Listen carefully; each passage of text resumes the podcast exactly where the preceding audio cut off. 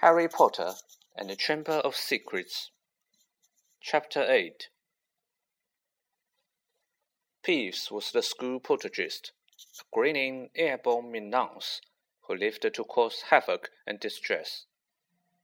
Harry didn't much like Peeves, but couldn't help feeling grateful for his timing. Hopefully, whatever Peeves had done, and it sounded as though he had wrecked something very big this time, would distract Filch from Harry. Thinking that he should probably wait for Filch to come back, Harry sank into a mouse-eaten chair next to the desk. There was only one thing on it apart from his half-completed form, a large, glossy purple envelope with silver lettering on the front. With a quick glance at the door to check that Filch wasn't on his way back, Harry picked up the envelope and read, Kwikspell, a correspondence course in beginner's magic. Intrigued, Harry flicked the envelope open and pulled out the sheaf of parchment inside. More curly silver writing on the front page said, Feel out of step in the world of modern magic? Find yourself making excuses not to perform simple spells? Ever been taunted for your woeful wandwork? There's an answer. Kwikspell is an all-new, fail-safe, quick result, easy learn course. Hundreds of witches and wizards have benefited from the Kwikspell method. Madame Z. Nettles of Topsham writes, I had no memory for incantations and my potions were a family joke.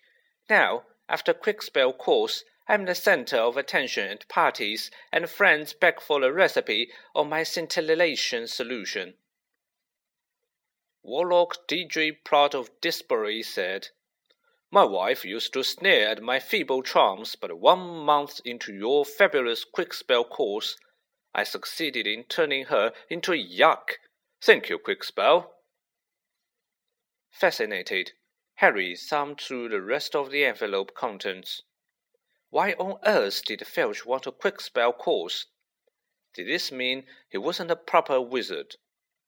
Harry was just reading Lesson 1 Holding Your Wand, some useful tips, when shuffling footsteps outside told him Filch was coming back. Stuffing the parchment back into the envelope, Harry threw it back onto the desk just as the door opened. Filch was looking triumphant. That vanishing cabinet was extremely valuable, he was saying gleefully to Mrs. Norris. We'll have Peeves out this time, my sweet. His eyes fell on Harry and then darted to a Kwikspell envelope, which Harry realized too late was lying two feet away from where it had started. Filch's pasty face went brick red. Harry braced himself for a tidal wave of fury. Filch hobbled across to his desk snatched up the envelope, and threw it into a drawer. Have you? Did you read? he spluttered. No, Harry lied quickly. Filch's knobbly hands were twisting together. If I thought you had read my private, no, that is mine, for friend. Be that as it may, however. Harry was staring at him, alarmed. Filch had never looked madder. His eyes were popping, a tick was going in one of his paltry cheeks, and the tartan scarf didn't help. Very well, go, and don't breathe a word. Know that, however, if you didn't read. Go now. I have to write up Peeves' report. Go. Amazed at his luck, Harry sped out of the office, up the corridor, and back upstairs. To escape from Filch's office without punishment was probably some kind of school record. Harry, Harry, did it work? Nearly headless Nick came gliding out of a classroom. Behind him, Harry could see the wreckage of a large black and gold cabinet, which appeared to have been dropped from a great height. I persuaded Peeves to crash it right over Filch's office, said Nick eagerly. Thought it might distract him. Was that you? said Harry gratefully. Yeah, it worked. I didn't even get detention. Thanks, Nick. They set off up the corridor together. Nearly headless Nick, Harry noticed, was still holding Sir Patrick's rejection letter. I wish there were something I could do for you about the headless hunt, Harry said. Nearly headless Nick stopped in his tracks and Harry walked right through him. He wished he hadn't. It was like stepping through an icy shower. Oh, but there is something you could do for me, said Nick excitedly. Harry, would I be asking too much? But no, you wouldn't want. What is it? said Harry. Well, this Halloween will be my five hundredth death day, said nearly headless Nick, drawing himself up and looking dignified. Oh, said Harry, not sure whether he should look sorry or happy about this. Right. I'm holding a party down in one of the Lumiere dungeons. Friends will be coming from all over the country. It will be such an honor if you would attend. Mr. Weasley and Miss Granger would be most welcome too, of course, but I dare say you would rather go to the school feast. He watched Harry on tenterhooks. No, said Harry quickly. I'll come. My dear boy, Harry Potter at my death day party, and he hesitated, looking excited. Do you think you could possibly mention to Sir Patrick how very frightening and impressive you find me? Of um, of course, said Harry. Nearly headless Nick beamed at him. A death day party, said Hermione keenly, when Harry had changed at last and joined her and Ron in the common room. I bet there aren't many living people who can say they have been to one of those. It'll be fascinating. Why would anyone want to celebrate a day they died? said Ron, who was halfway through his potions homework and grumpy. Sounds dead depressing to me. Rain was still lashing the windows, which were now inky black, but inside all looked bright and cheerful. The firelight glowed over the countless squashy armchairs where people sat reading, talking, doing homework, or, in the case of Fred and George Weasley, trying to find out what would happen if you fed a filibuster firework to a salamander. Fred had rescued a brilliant orange, fire-drilling lizard from the care of magical creatures class and it was now smouldering gently on the table, surrounded by a knot of curious people. Harry was on the point of telling Ron and Hermione about Filch and the Kwikspell course, when a salamander suddenly whizzed about in the air, emitting loud sparks and bangs as it wheeled wildly round the room. The sight of Percy bellowing himself hoarse at Fred and George the spectacular display of tangerine stars showering from the salamander's mouth, and its escape from the, into the fire, with accompanying explosions, drove both Filch and the Kwikspell envelope from Harry's mind. By the time Halloween arrived, Harry was getting his mind promised to go to the Death Day party. The rest of the school were happily anticipating their Halloween feast. The great hall had been decorated with the usual life bats Hagrid's vast paintings had been carved into lanterns large enough for three men to sit in, and there were rumors that Dumbledore had booked a troupe of dancing skeletons for the entertainment. A promise is a promise, Hermione reminded Harry bossily. You said you would go to the Death Day party. So, at seven o'clock, Harry Ron and Hermione walked straight past the doorway to the packed great hall, which was glittering invitingly with gold plates and candles, and directed their steps instead towards the dungeons. The passageway leading to ne nearly headless Nick's party had been lined with candles too, though the effect was far from cheerful. There was long, thin, jet black tapers, all burning bright blue, casting a dim, ghostly light even over their own living faces. The temperature dropped with every step they took. As Harry shivered and drew his robes tightly around him, he heard what sounded like a thousand fingernails scraping an enormous blackboard. Is that supposed to be music? Ron whispered. They turned a corner and saw nearly headless Nick standing at a doorway hung with the black velvet drapes.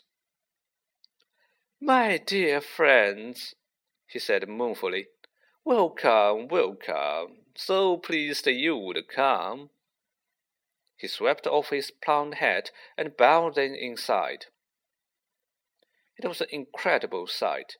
The dungeon was full of hundreds of pearly white, translucent people, mostly drifting around a crowded dance floor, waltzing to the dreadful, quivering sound of thirty musical saws, played by an orchestra on a black draped platform. A chandelier overhead blazed a midnight blue with a thousand more black candles. Their breaths rose in a mist before them. It was like stepping into a freezer. Shall we have a look around? Harry suggested, wanting to warm up his feet. Careful not to walk through anyone, said Ron nervously, and they set off around the edge of the dance floor. They passed a group of gloomy nuns, a rigid man wearing chains, and a fat friar, a cheerful Hufflepuff ghost who was talking to a knight with an arrow sticking out of his forehead. Harry wasn't surprised to see that the bloody Baron, a gaunt, staring, slithering ghost covered in silver blood stains, was giving was being given a wide berth by the other ghost.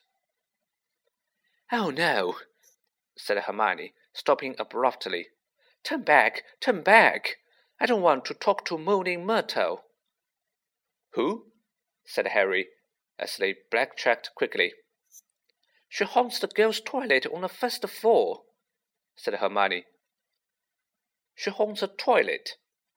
Yes, it's been out of order all year because she keeps having tantrums and flooding the place. I never went in there anyway, if I could avoid it. It's awful trying to go to the loo with her wailing at you. Look, food, said Ron. On the other side of the dungeon was a long table, also covered in black velvet. They approached it eagerly, but next moment had stopped in their tracks, horrified. The smell was quite disgusting. Large, rotten fish were laid on handsome silver platters. Cakes, burned charcoal black, were heaped on savors. There was a great maggoty haggis a slab of cheese covered in fury green mold, and, in pride of place, an enormous grey cake in the shape of tombstone, with tar-like icing formed the words, Sir Nicholas de Demency Poppington, died 31st October, 1492. Harry watched, amazed, as the portly ghost approached the table, crouched low, and walked through it its mouth held so wide so that it passed through one of the sticking salmon. Can you taste it if you walk through it? Harry asked him. Almost, said the ghost steadily, and he drifted away. I expect they've let it rot to give it a stronger flavor, said Hermione knowledgeably, pinching her nose and leaning closer to look at the putrid haggis. Can we move? I feel sick, said Ron. They had barely turned around, however, when a little man swooped suddenly from under the table and came to a halt in mid-air before them. Hello, Peeves, said Harry cautiously. Unlike the ghosts around them, Peeves the poltergeist was the very reverse of pale and transparent. He was wearing a bright orange party hat a revolving bow tie, and a broad grin on his wide, wicked face. Nibbles? he said sweetly, offering him a bowl of peanuts covered in fungus. No, thanks. Heard you talking about poor Myrtle, said Peeves, his eyes dancing. Lewd you was about poor Myrtle. He took a deep breath and bellowed. Oi, Myrtle! Oh no, Peeves, don't tell her what I said. She'll be really upset. Hermione whispered frantically. I didn't mean it. I don't mind her. Oh, hello, Myrtle. The squat ghost of a girl had glided over. She had the glummiest face Harry had ever seen, half hidden behind a lank hair and thick, pearly spectacles. What? she said sulkily. How are you, Myrtle? said Hermione in a falsely bright voice. It's nice to see you out of the toilet. Myrtle sniffed. Miss Granger was just talking about you, said Peeves slyly in Myrtle's ear. Uh, just saying, uh, seeing how nice you look tonight, said Hermione, glaring at Peeves. Myrtle eyed Hermione suspiciously. You're making fun of me, she said, silver tears welling rapidly in her small, see-through eyes. No, honestly, didn't I just say how nice Myrtle's looking? Said Hermione, nudging Harry and Ron painfully in the ribs. Oh, yeah, she did. Don't lie to me, Myrtle gasped, tears now flooding down her face, while Peeves chuckled happily over her shoulder. Do you think I don't know what people call me behind my back? Fat Myrtle, ugly Myrtle, miserable, moaning, mopping Myrtle. You've missed out Spotty, Peeves hissed in her ear. Moaning Myrtle burst into anguished sobs and fled from the dungeon. Peeves shot after her, pelting her with moldy peanuts, yelling, Spatty, Spatty! Oh dear, said Hermione sadly. Nearly headless Nick now drifted towards them through the crowd. Enjoying yourselves? Oh, yes. Not a bad turnout, said nearly headless Nick proudly. The Weeping Widow came all the way up from the Kent. Hmm, it's nearly time for my speech. I had better go and warn the orchestra. The orchestra, however, stopped playing at that very moment. They and everyone else in the dungeon fell silent, looking around in excitement as a hunting horn sounded. Oh, here we go, said nearly headless Nick bitterly. Through the dungeon wall burst a dozen ghost horses, each ridden by a headless horseman. The assembly clapped wildly. Harry started to clap too, but stopped quickly at the sight of Nick's face. The horses galloped into the middle of the dance floor and halted, rearing and plunging. A large ghost at the front, whose bearded head was under his arm, blowing the horn, leapt down, lifted his head high in the air so he could see over the crowd, and strode over to nearly headless Nick, squashing his head back onto his neck. Nick, he roared, how are you? Head still hanging in there? He gave a hearty guffaw and clapped nearly headless Nick on the shoulder. Welcome, Patrick, said Nick stiflingly. Leave arms, said Sir Patrick, spotting Harry, Ron, and Hermione, and giving a huge, fake jump of astonishment, so that his head fell off again. Very amusing, said the nearly headless Nick darkly. Don't mind, Nick, shouted Sir Patrick's head from the floor. Still upset when don't let you join the hunt, but I mean to say, look at the fellow. I think said Harry hurriedly, at a meaningful look from Nick. Nick's very uh, frightening and, uh. Ha! yelled Sir Patrick's head. Better he ask you to say that. If I could have everyone's attention, it's time for my speech, said nearly headless Nick loudly, striding towards the podium and climbing into an icy blue spotlight. Ah, my late lamented lords, ladies and gentlemen, it is my great sorrow. But nobody heard much more. Sir Patrick and the rest of the headless hunt had just started a game of headless hockey, and the crowd were turning to watch. Nearly headless Nick tried vainly to recapture his audience. but gave up as Sir Patrick's head went sailing past him to loud cheers. Harry was very cold by now, not to mention hungry. I can't stand much more of this, Ron muttered, his teeth chattering, as the orchestra ground back into action and the ghost swept back onto the dance floor. Let's go. They backed towards the door, nodding and beaming at everyone who looked at them, and a minute later were hurrying back up the passageway full of black candles. Pudding may not be finished yet, said Ron hopefully, leading the way towards the steps to the entrance hall. And then Harry heard it. Rip, tear, kill. It was the same voice, the same cold, murderous voice he had heard in Lockhart's office.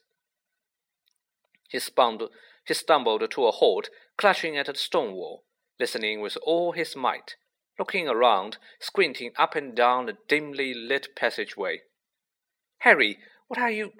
It's that voice again. Shut up a minute.